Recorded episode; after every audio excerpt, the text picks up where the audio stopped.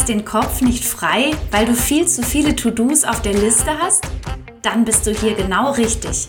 Herzlich willkommen in der Mental Load Sprechstunde, dein ganz persönlicher Alltagsorganisationssupport mit Sound.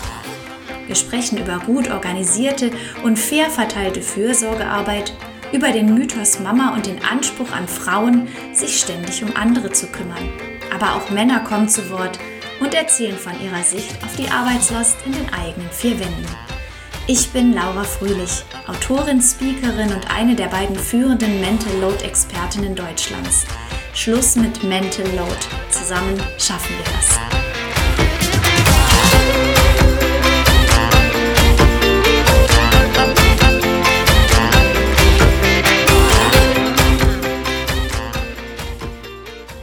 Für diese Folge von Lauras Mental Load Sprechstunde habe ich mit Johanna Possinger gesprochen. Sie ist Professorin für Frauen- und Geschlechterfragen in der sozialen Arbeit und lehrt seit 2016 an der Evangelischen Hochschule Ludwigsburg, also hier direkt bei mir um die Ecke. Ich habe ihren Vortrag schon im Rahmen eines Workshops gehört, den ich gehalten habe für Paare, um Vereinbarkeit von Familie und Beruf besser leben zu können. Und dort hat sie mich unglaublich beeindruckt mit ihrem Wissen und vor allem ihrer Forschungsarbeit. In dieser Folge erklärt sie uns, welche vier Hürden Eltern haben, um im Prinzip Arbeit gleichberechtigt aufzuteilen. Wenn das nämlich bei euch zu Hause nicht so klappt, wie ihr euch das vorstellt, liegt das nicht an individuellem Versagen, sondern an schwierigen Bedingungen für Eltern. Ihr werdet ganz überrascht sein, was es alles für Auswirkungen hat im Rahmen von Familienpolitik, also zum Beispiel auch fehlende Struktur von Kinderbetreuungsplätzen oder einfach auch immer nach wie vor noch der Gender Pay Gap oder die Erwartungshaltung vor allem an Männer, 40 Stunden plus jede Woche am Arbeitsplatz präsent zu sein. Ganz viel Spaß beim Hören. Ihr werdet so viele Aha-Erlebnisse haben und jetzt geht's los. So, guten Morgen, Johanna. Schön, dass wir heute miteinander sprechen. Wie geht's dir denn? Guten Morgen, Laura. Ich freue mich sehr, heute hier in deinem Podcast zu sein. Äh, mir geht's gut und ähm, ja, ich freue mich auf unser Gespräch und bin auch ganz gespannt, was du mich fragen wirst. Ja, für die HörerInnen draußen, wir haben uns neulich schon getroffen und zwar virtuell bei einem Workshop für Eltern und da hast du einen ganz großartigen Vortrag gehalten und den fand ich so inspirierend, dass ich dich unbedingt in meiner Mental Load Sprechstunde haben wollte und zwar auch aus dem Grund, weil du diese ganzen Themen rund um Gleichberechtigung einfach nochmal wissenschaftlich von fundiert erklärst und erläuterst. Und jetzt würde ich dich zu Beginn noch mal gerne fragen. Du hast dich vor allem auch auf Väterforschung spezialisiert. Kannst du kurz anreißen, wie es dazu kam und was auch so dein Forschungsgebiet ist? Ja, gerne. Genau, ich bin Väterforscherin. Ähm, das ist ein Bereich der Mikrosoziologie. Die Mikrosoziologie befasst sich mit den kleinsten Einheiten der Gesellschaft, also Paare, Familien. Und ähm, ich habe damals, ähm, als ich promovieren wollte, mir eben überlegt, in welchem Bereich von Gleichstellungsthemen, familienpolitischen Themen, für die mein Herz einfach sehr schlägt, möchte ich denn ähm, mich die nächsten Jahre beschäftigen, weil das ist mhm. ja immer auch ziemlich zeitaufwendig, so eine Doktorarbeit. Mhm. Und bin damals, ähm, das war 2005, auf den Bereich der Väterforschung gestoßen, der ähm, ja auch noch gar nicht so alt ist, so richtig erst auch in den 80er Jahren mit Studien erstmals auch unterfüttert wurde, vor allem auch in, äh, im angloamerikanischen Raum. Und damals war Ursula von der Leyen Familienministerin und mhm. hat sich sehr für das Elterngeld eingesetzt. Und insofern war auch in Deutschland plötzlich so ähm, ein besseres Bewusstsein für, ah, es gibt ja nicht nur Mütter für mhm. die Fürsorgearbeit in Familien, sondern da sind ja auch noch Väter. Und ich fand es einfach total spannend, ähm, dann in dem Kontext zu forschen und habe mich dann auch mit der Frage befasst, ähm, warum ja manche Väter Elternzeit nehmen, andere nicht mhm. und was ähm, für Auswirkungen auch die Elternzeit auf das Fürsorgeverhalten von Männern haben kann. Mhm. Und so bin ich da in die Väterforschung gekommen, einfach weil es da noch ähm, auch ein paar zuversichtliche Forschungsbereiche gab, ja. ähm, die noch nicht so weit erforscht waren. Es ist ja eigentlich auch so wichtig, sich mit diesem Themenfeld zu beschäftigen, weil du hast es auch schon angedeutet, zur Mütterforschung gibt es relativ viel. Ich vermute jetzt auch mal, äh, dadurch, dass man immer, wenn es um ähm, Fürsorge geht, um Kinder, hat man sofort die Mutter im Kopf und forscht dann in diesem Bereich. Und du hast jetzt auch diese Väterforschung erwähnt, die so wichtig ist, um auch mal zu zeigen, aha, die Väter können genauso fürsorglich sein und sich auch kümmern. Und das ist ja auch eine Stärkung dieser Fürsorgekompetenz im Prinzip, oder? Genau, absolut. Also ich muss auch sagen, ähm, das ist total spannend auch für mich zu sehen, wie sich seitdem die Gesellschaft verändert hat. Mhm. Denn ich weiß noch, als ich angefangen habe äh, mit der Doktorarbeit, da habe ich ganz oft so die Reaktionen, also ich hatte sehr polarisierende äh, mhm. Reaktionen. Entweder ähm, so, boah, das ist ja mal ein cooles Thema, Väter. Mhm. Oder wozu promovierst du? Ähm, das interessiert doch keinen. Was? Ähm, ja, also war ganz viel auch äh, wirklich viele Fragezeichen. Mhm. Ich habe damals an einem Lehrstuhl gearbeitet für Personal- und Entwicklungswesen. Und ähm, also die, der Professor, der das geleitet hat und auch die meisten wissenschaftlichen MitarbeiterInnen haben es überhaupt nicht verstanden, was ich mhm. da mache, bis wir eines Abends mal so ein ähm, ja, Dienstessen hatten mit einem großen mittelständischen Unternehmen in Niederbayern. Und die haben dann plötzlich gesagt, das ist ein Zukunftsthema, weil bei uns arbeiten ganz viele Männer und die wollen tatsächlich auch Zeit zu Hause verbringen. Und dann waren alle anderen still und haben mich groß angeguckt ähm. Und ich muss sagen, seitdem hat sich das wirklich einfach total verändert. Ja, wenn, wenn wir auch noch dran denken, wie 2005 im Bundestag das Elterngeld diskutiert wurde und verrissen wurde, auch mhm. von konservativen männlichen Politikern ja, wer braucht denn so ein Wickelvolontariat? Hm, okay. Ähm, CSU. Ähm, Unmöglich. Äh, und heute ist es einfach selbstverständlich, dass Väter auch in Elternzeit gehen wollen und Zeit für die Familie haben wollen. Die Umsetzung steht auf einem anderen Blatt, darüber reden wir ja noch. Mhm. Aber ähm, einfach die, die Gesellschaft hat sich einfach im, in ihrer Einstellung da total verändert. Und das war total spannend, das auch so zu beobachten über die Jahre. Also im Prinzip würdest du bestätigen, dass es dann sehr positiven Trend gibt. Also es ist, das Väterforschung steht mehr auch im Mittelpunkt. Die Fürsorgekompetenz von Vätern wird dadurch nämlich auch nochmal gezeigt und auch gestärkt. Und es verändert sich, so wie du es jetzt auch gerade sagtest, wahrscheinlich auch äh, bei jüngeren Männern ein Stück weit. Also die möchten, ja. oder so wie das dieser Unternehmer sagte, die möchten auch tatsächlich mehr Zeit zu Hause verbringen. Also das kannst du auch aus Forschungssicht bestätigen. Absolut. Ähm, also wir können es in diversen Studien für den deutschen Raum ähm, bestätigen, dass Väter oder auch junge Männer, die noch keine Kinder haben, sich eben sehr stark wünschen, ähm, gleichberechtigte Eltern zu sein, zu den mhm. Müttern, auch viel Zeit mit den Kindern zu verbringen. Da sind ganz neue ähm, ja, Vaterschaftsideale auch in den Köpfen entstanden. Und was für mich auch das Spannende war, zu sehen, dass das ähm, zum einen ein milieuübergreifendes Phänomen ist. Also das mhm. sind nicht nur die gut ausgebildeten Männer, die so denken, sondern wirklich in allen Schichten. Und es ist auch ein weltweites Phänomen, ähm, zumindest in den westlichen Industrienationen. Ähm, also, dass wir ganz viele Studien auch äh, aus Großbritannien, Frankreich, Italien, ähm, mhm. Nordamerika, aber teilweise auch aus Japan, Korea haben, wo wir sehen, auch dort ist einfach dieses Männerbild ähm, stark im Aufbruch, so dass eben der Wunsch von ähm, Männern dort auch ist, mehr Zeit mit Kindern und auch kindbezogener Sorgetätigkeit zu verbringen. Mhm. Das klingt jetzt alles erstmal richtig, richtig gut. Äh, und jetzt kommen wir aber mal drauf zu sprechen, denn ähm, wir machen jetzt noch mal eine kleine Kurve.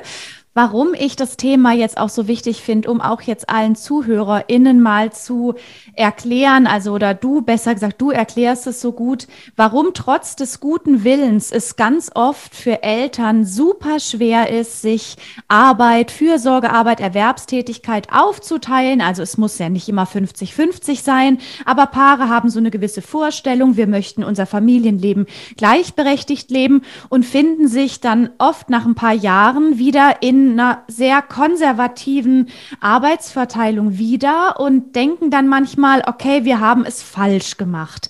Und was wir jetzt besprechen wollen, es liegt oft gar nicht so sehr an den Paaren, sondern vor allem an diversen Hürden.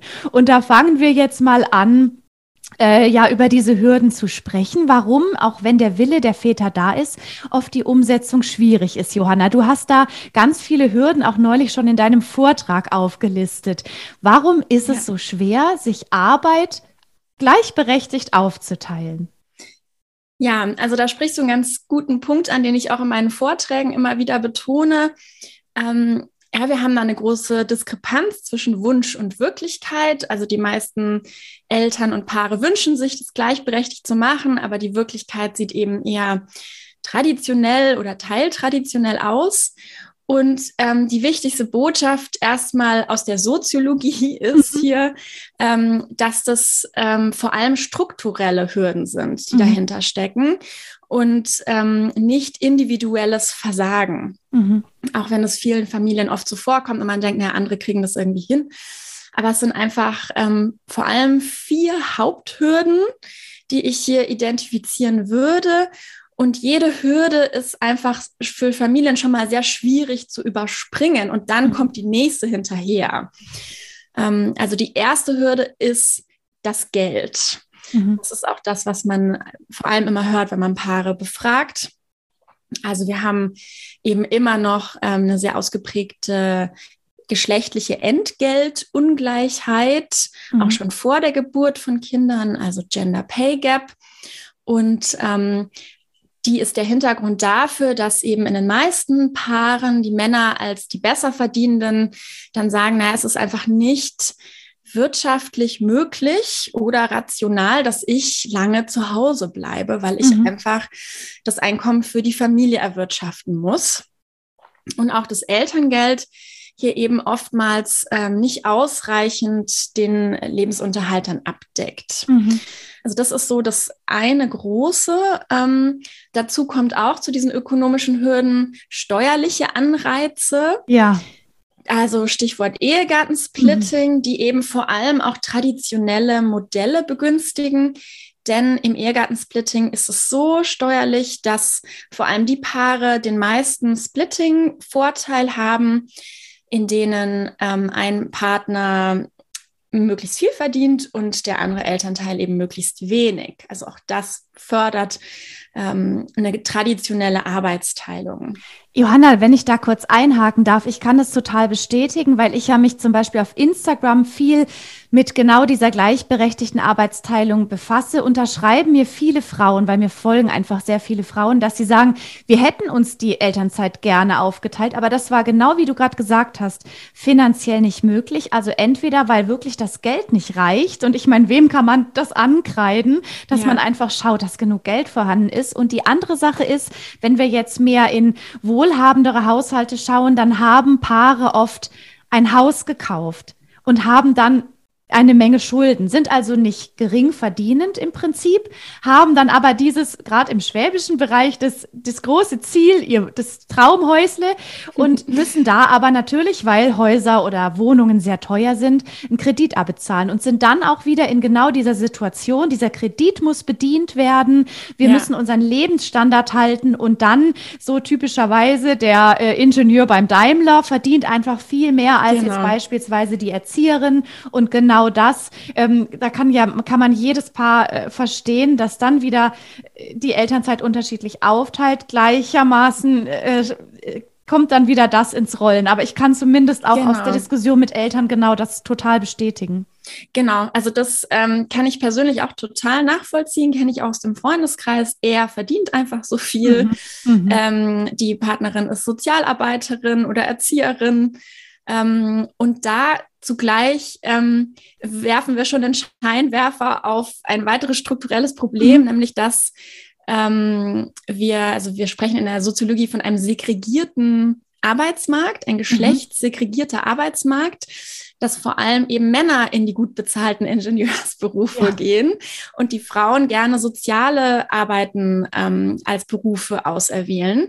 Ähm, und soziale Berufe sind extrem wichtig für die Gesellschaft, unerlässlich. Sie sind aber schlecht bezahlt. Mhm. Mhm. Und das ist wiederum kein Problem von den Frauen. Also ich würde da, äh, wir dürfen da nicht sagen, ja, werdet halt Ingenieurinnen. Mhm. ähm, natürlich ist es gut, wenn mehr Frauen Ingenieurinnen werden, aber weil ähm, diese Tätigkeiten gesellschaftlich so stark unterbewertet sind, ja. ähm, ist das eigentlich das, äh, das Übel. Ja, und wenn wir ähm, hier an dieser Hürde bleiben, dieser wirtschaftlichen, müssen wir eigentlich klar sagen, wir müssen die Geschlechter-Pay Gap auch senken, indem eben ähm, die in Anführungsstrichen weiblich konnotierten Berufe, vor allem im sozialen Bereich, Pflege, aber auch Erziehung, einfach deutlich besser bezahlt werden, weil es für uns als Gesellschaft wichtig ist. Mhm. Also das, da hätten wir auch schon einen Teil der, der strukturellen Lösung, auch wenn das natürlich ein dickes Brett ist. Ja, noch eine kurze Zwischenfrage. Glaubst du aus soziologischer Sicht, wenn mehr Männer Fürsorgeberufe übernehmen, dass die dann auch irgendwann besser bezahlt sind? Also man weiß ja immer nie, wo fängt man an? Was war zuerst da, das Huhn oder das Ei? Aber wäre das zum Beispiel möglicherweise eine Stellschraube, weil ja oft die, die Berufe, die Männer dann ergreifen, sie Computerprogrammierer auf einmal besser bezahlt würden? Ja, ja, also das, ähm, das ist vermutlich so. Mhm. äh, da blutet mir immer etwas mein feministisches Herz, ja. wenn es heißt, ja, also äh, wir brauchen mehr Männer in den Berufen und dann werden die auch besser bezahlt. Ja, ja, das klingt ähm, schlimm. Genau, aber tatsächlich ist das ein Mechanismus, den wir leider sehen.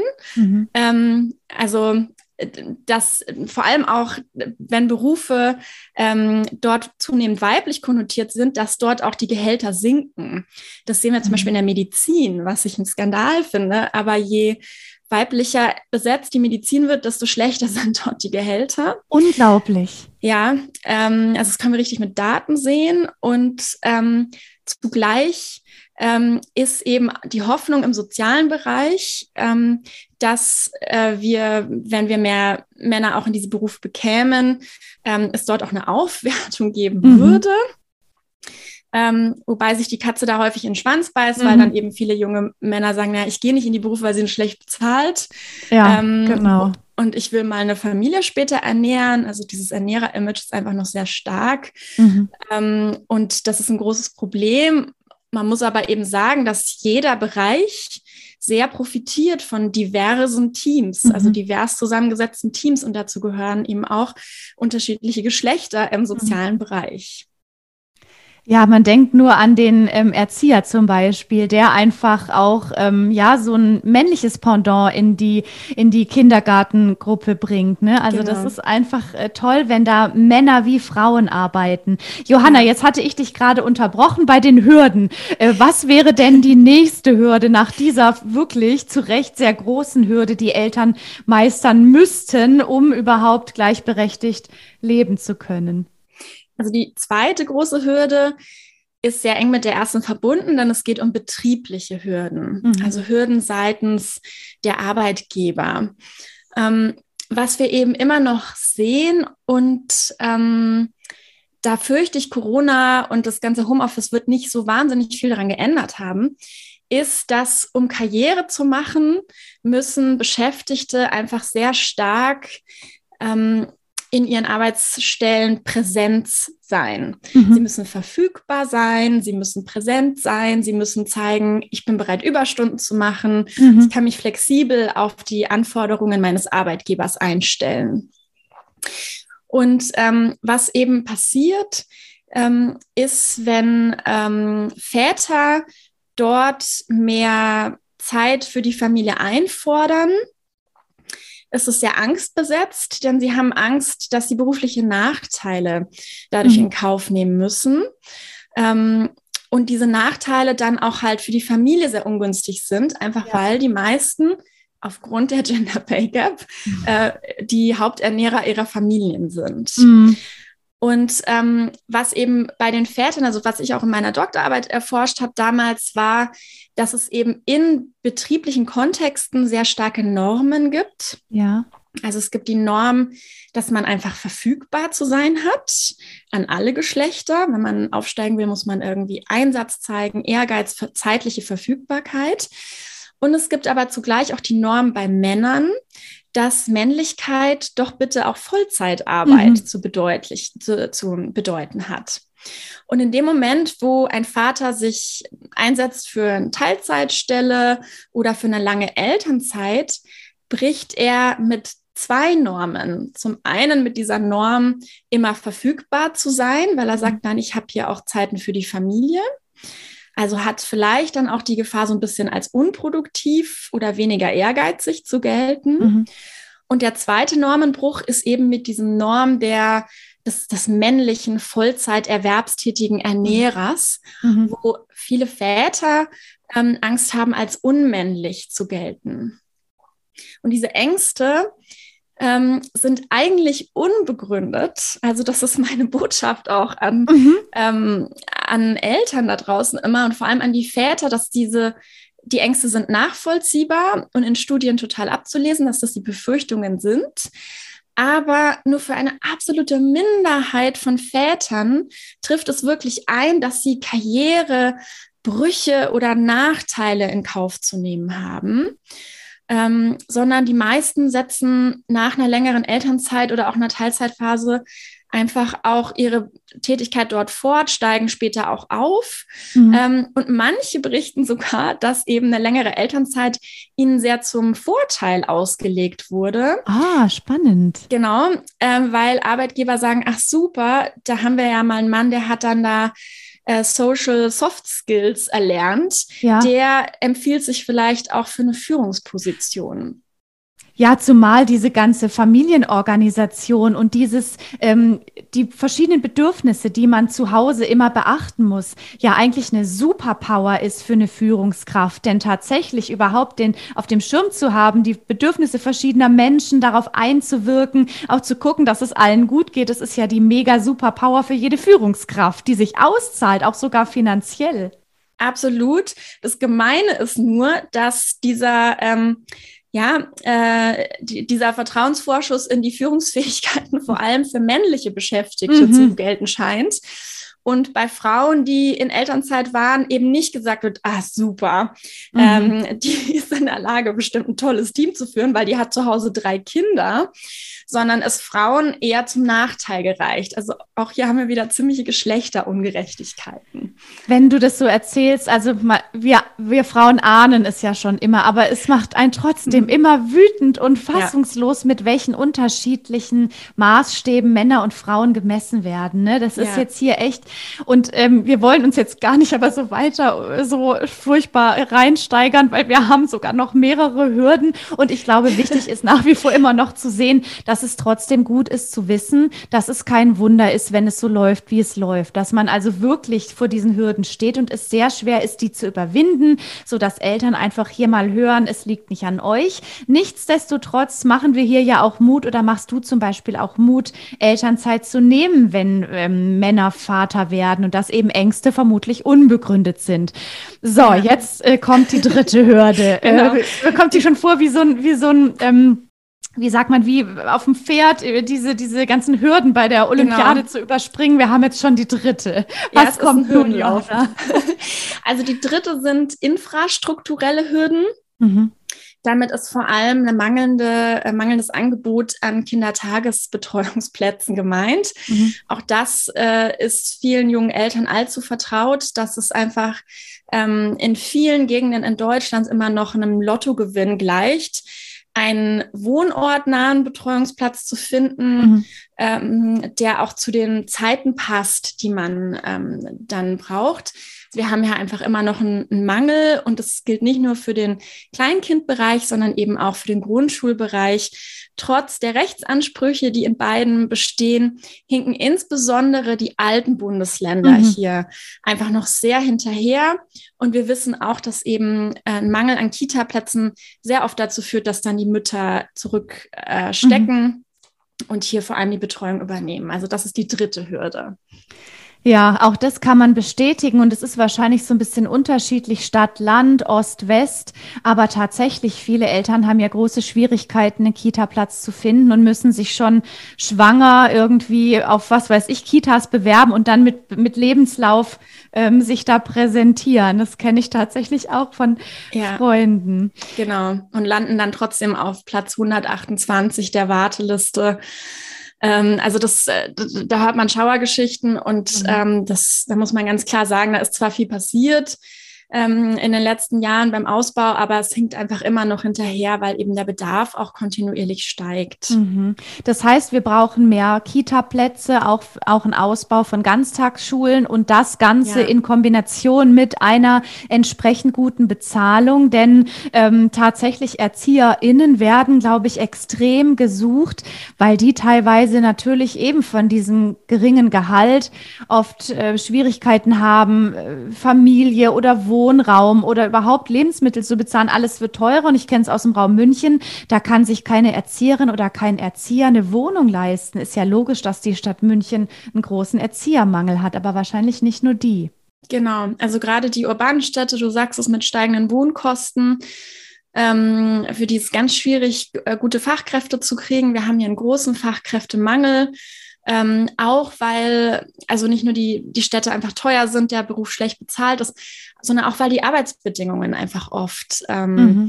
äh, sehr schwierig sind, auch gesundheitlich sehr strapaziös ähm, und wir hier eigentlich viel mehr Geld in die Hand nehmen müssten, ähm, um auch die Qualität zu verbessern für die betreuten Kinder, aber eben mhm. auch für die Beschäftigten in ja. den Berufen, um die zu halten, ihnen Anreize auch zu geben, ähm, ja, dort auch lange, lange zu bleiben und ihre Erfahrung einzubringen. Also wir haben hier einen ziemlichen Brain Drain auch, ähm, gerade in diesen stark gesuchten ähm, Fachkräftebereichen in der Erziehung. Mhm. So, aller guten Dinge sind vier. Letzte genau. Hürde, die wir noch nehmen müssen, Johanna. Letzte Hürde ist eine, die eigentlich in den anderen Hürden auch implizit drinsteckt und das sind einfach äh, Geschlechternormen und Geschlechterleitbilder. Mhm. Denn ähm, wir haben hier immer noch sehr widersprüchliche Leitbilder in der Gesellschaft. Zwar haben wir eben den Wunsch, dass Väter sich mehr engagieren, gleichzeitig sollen sie aber noch die Haupternährer der Familie sein. Also das ist schon schwierig zu vereinbaren. Mhm. Und bei den Müttern ist es eben ähnlich. Die sollen zwar finanziell am besten unabhängig sein, aber gleichzeitig wird ihnen immer noch unterstellt, dass sie doch eigentlich die besseren mhm. ähm, ja, Care-Leistenden sind, so qua Geburt und qua Geschlecht natürlich in Anführungsstrichen gegebene Fürsorgekompetenzen hätten. Und ähm, wenn wir Menschen befragen, was denkt ihr, ist das ideale Modell, um Kinder aufzuziehen, sehen wir eben sehr, sehr oft, dass die meisten sagen, naja, zumindest die Mutter sollte doch bitte ähm, nachmittags zu Hause sein, also nur eine Halbtagstätigkeit ausführen um sich nachmittags um die Kinder zu kümmern. Das haben wir vor allem in den alten Bundesländern noch sehr, sehr stark in den Köpfen mhm. verankert, sodass es einfach auch ähm, ja immer wieder bei jeder Hürde dann auch mitschwingt, dass gesagt wird, naja, vielleicht ist es auch gut, besser fürs Kind. Ähm, äh, weil du da hast ja sicherlich doch noch mal andere Kompetenzen, mhm. liebe Partnerin. Ähm, und auch Mütter das häufig ja selber ähm, denken.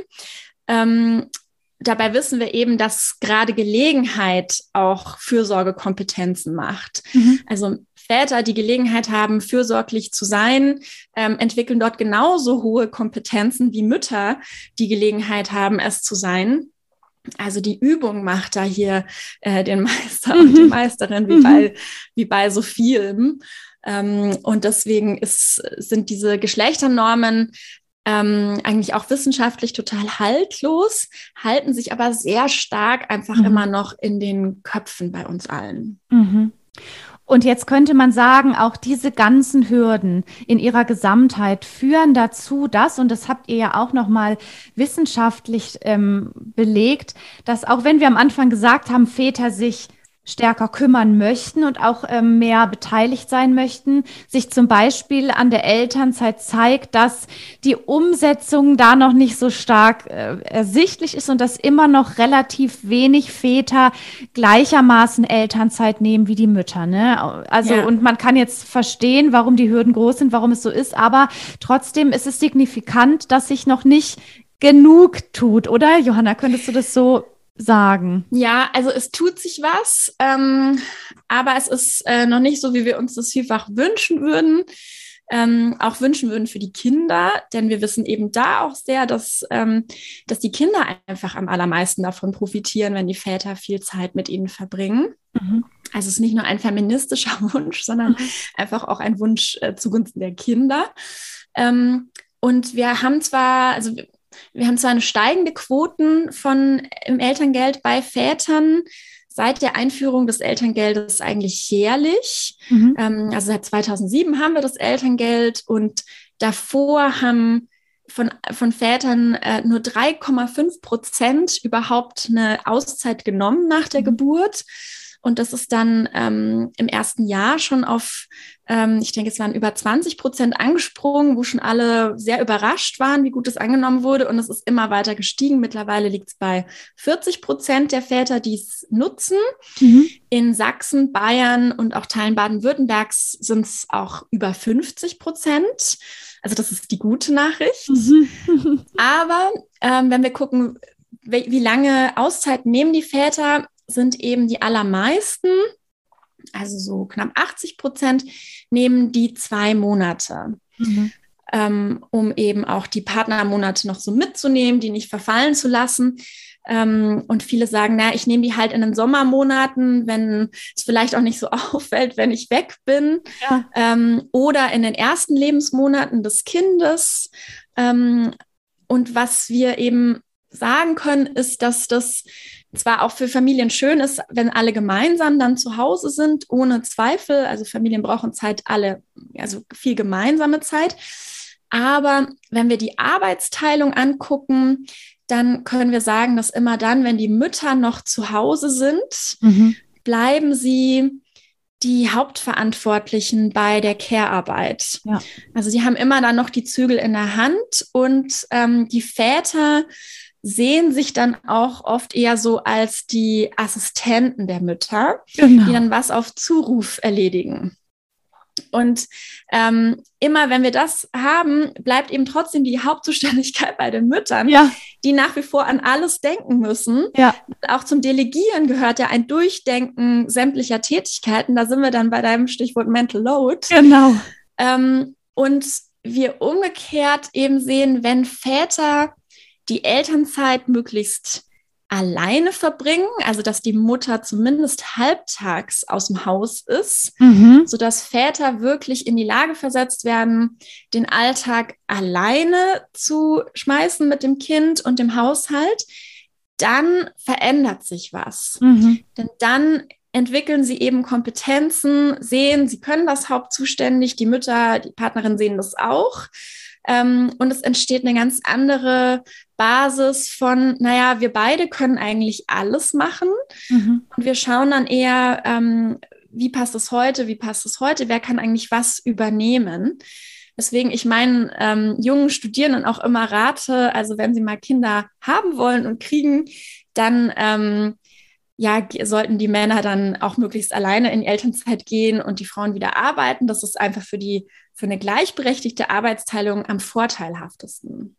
Und vielleicht, um auf diese erste Hürde zu sprechen zu kommen, klar, in manchen Haushalten ist es wirklich gar nicht drin, weshalb wir auch da unbedingt eine politische Veränderung brauchen, also Unterstützung von Eltern, dass es nicht nur ein Privileg der Besserverdienen ist, aber zeitgleich zu diesem Thema wenn man es sich ein Stück weit leisten kann, vielleicht Einschränkungen machen muss oder den Kredit weniger schnell abbezahlt, aber dass Mütter nach der nach der Elternzeit auch wieder erwerbstätig sind, ist ja im Prinzip auch eine Investition in ihren beruflichen Werdegang. Und es könnte ja auch sein, dass der Partner oder die Partnerin ausfällt krankheitsbedingt, wie auch immer, und dass es einfach ein sicheres Standbein ist und wahrscheinlich finanziell die beste Investition, besser als ETFs und äh, Wohnraum, Gold und Co., das ja im Prinzip in, in eine Ausbildung zu investieren, um dann einfach auch ein sicheres Standbein zu haben, zumal auch für die Mutter oder die Frau selbst. Denn wenn sie mal alleine dasteht, ist sie sonst finanziell absolut ähm, ja abhängig oder in einer schlechten Situation. Insofern ne, ist diese das, was ja. du sagst, zum einen so ähm, beugt es dem Mental Load vor, zum anderen ist es finanziell an sich vielleicht nicht im ersten, auf den ersten Blick, aber auf den zweiten eine gute Investition. Völlig richtig. Und da muss man auch sagen, also die gute Nachricht ist, dass ähm, wir diesen Effekt der ausgewogeneren Arbeitsteilung auch sehen, wenn Väter ähm, zwei Monate oder drei Monate in Elternzeit gehen. Also das muss nicht bedeuten, dass man sie sich gleichberechtigt aufteilt.